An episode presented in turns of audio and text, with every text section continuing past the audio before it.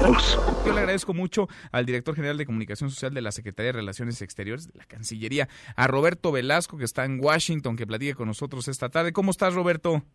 Muy bien, muchas gracias, Manuel. Con el gusto de saludarte siempre. Igualmente, muchas gracias. Pues eh, por fin, ¿no? Se firmó este tratado, lo firmó el presidente de Estados Unidos, eh, Donald Trump. Con esto, ¿se cierra una etapa o arranca una nueva, Roberto? ¿Cómo la ves? Pues ambas. Se, se cierra una etapa de incertidumbre, se cierra una etapa eh, muy difícil de negociación, eh, porque como tú sabes, el principal reto era eh, que en Estados Unidos pudiera salir el tratado por eh, la conformación de su Congreso, en el cual pues eh, una de las cámaras tiene mayoría demócrata, entonces esto le añadió una enorme capa de dificultad a la ratificación del tratado, que por fin concluye hoy. Eh, y por otro lado se abre una etapa de oportunidades, eh, por supuesto de esperar también los tiempos de la ratificación en Canadá, que podría ser cosa de, de semanas, eh, y por supuesto pues de ir eh, adaptando eh, también nuestra economía a la nueva estructura eh, jurídica del comercio en la región, eh, cosa que la Secretaría de Economía pues probablemente estará encabezando en los próximos años.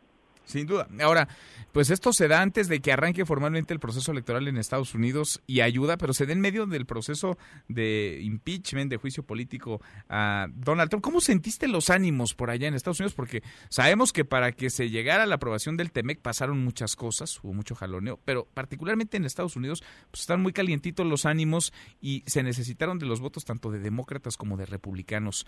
¿Cómo sentiste el ánimo allá, la política, la grilla, digamos, en torno a la firma de un acuerdo que, insisto, lleva el voto de los dos partidos. Bueno, eh, esto que dices es muy significativo porque efectivamente Estados Unidos está en medio de un momento político muy complejo, están en un proceso electoral, eh, como señalabas también en medio de este proceso del impeachment, y eh, a pesar de ello el tratado eh, alcanzó un consenso bipartidista muy amplio. En el Senado y en el Congreso fue uno de los tratados comerciales más votados en la historia de Estados Unidos.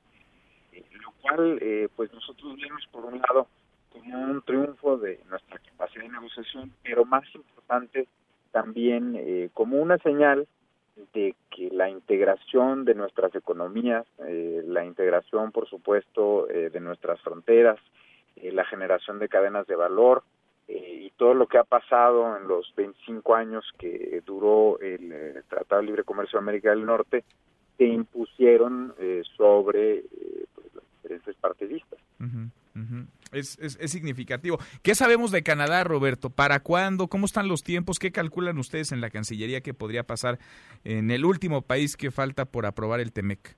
Bueno, eh, hay que decir dos cosas muy relevantes. Eh, efectivamente, el tratado se presentó la semana pasada eh, y el eh, primer ministro Trudeau está eh, llamando al Parlamento canadiense a una aprobación rápida del tratado, un análisis rápido de, de, de este nuevo acuerdo.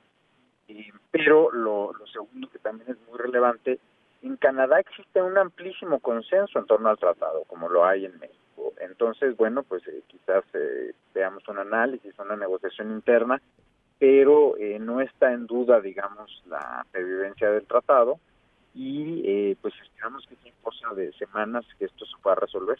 Bueno, ¿pan comido entonces?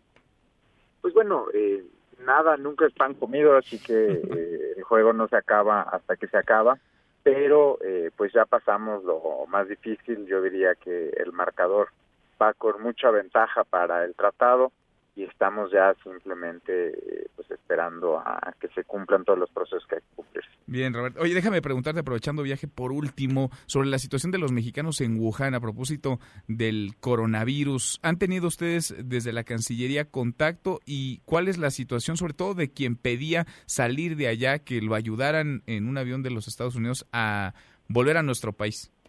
Bueno, eh, hemos acordado, como sabes, una vocería única de la Secretaría de Salud, por eso hemos estado informando mediante tarjetas informativas con la Secretaría y vamos a seguir eh, a lo largo de los días proveyendo información. Espero que diariamente podamos darles una actualización sobre esto. Hasta el momento son cuatro mexicanos eh, los que han solicitado apoyo, están en contacto permanente con nuestra embajada y estamos eh, trabajando, buscando alternativas para eh, que puedan ser de Wuhan. y por supuesto, pues en coordinación permanente con la Secretaría de Salud para que ellos puedan informar de manera más amplia sobre la situación con el coronavirus. te, te, lo preguntaba a ti porque ayer el subsecretario dijo que había un mexicano que venía ya y que estaba a punto de llegar y que venía en perfectas condiciones y no ha llegado nadie, ya pasaron 24 horas. Cuatro mexicanos están en, perfectas condiciones hasta este momento, eh, pero eh, pues hay eh, una situación compleja para que puedan salir de Wuhan y es en lo que están trabajando, buscando opciones con ellos.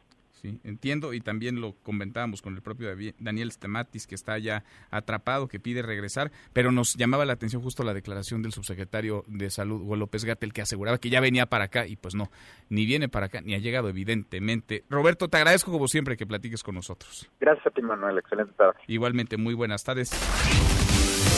Mesa para todos.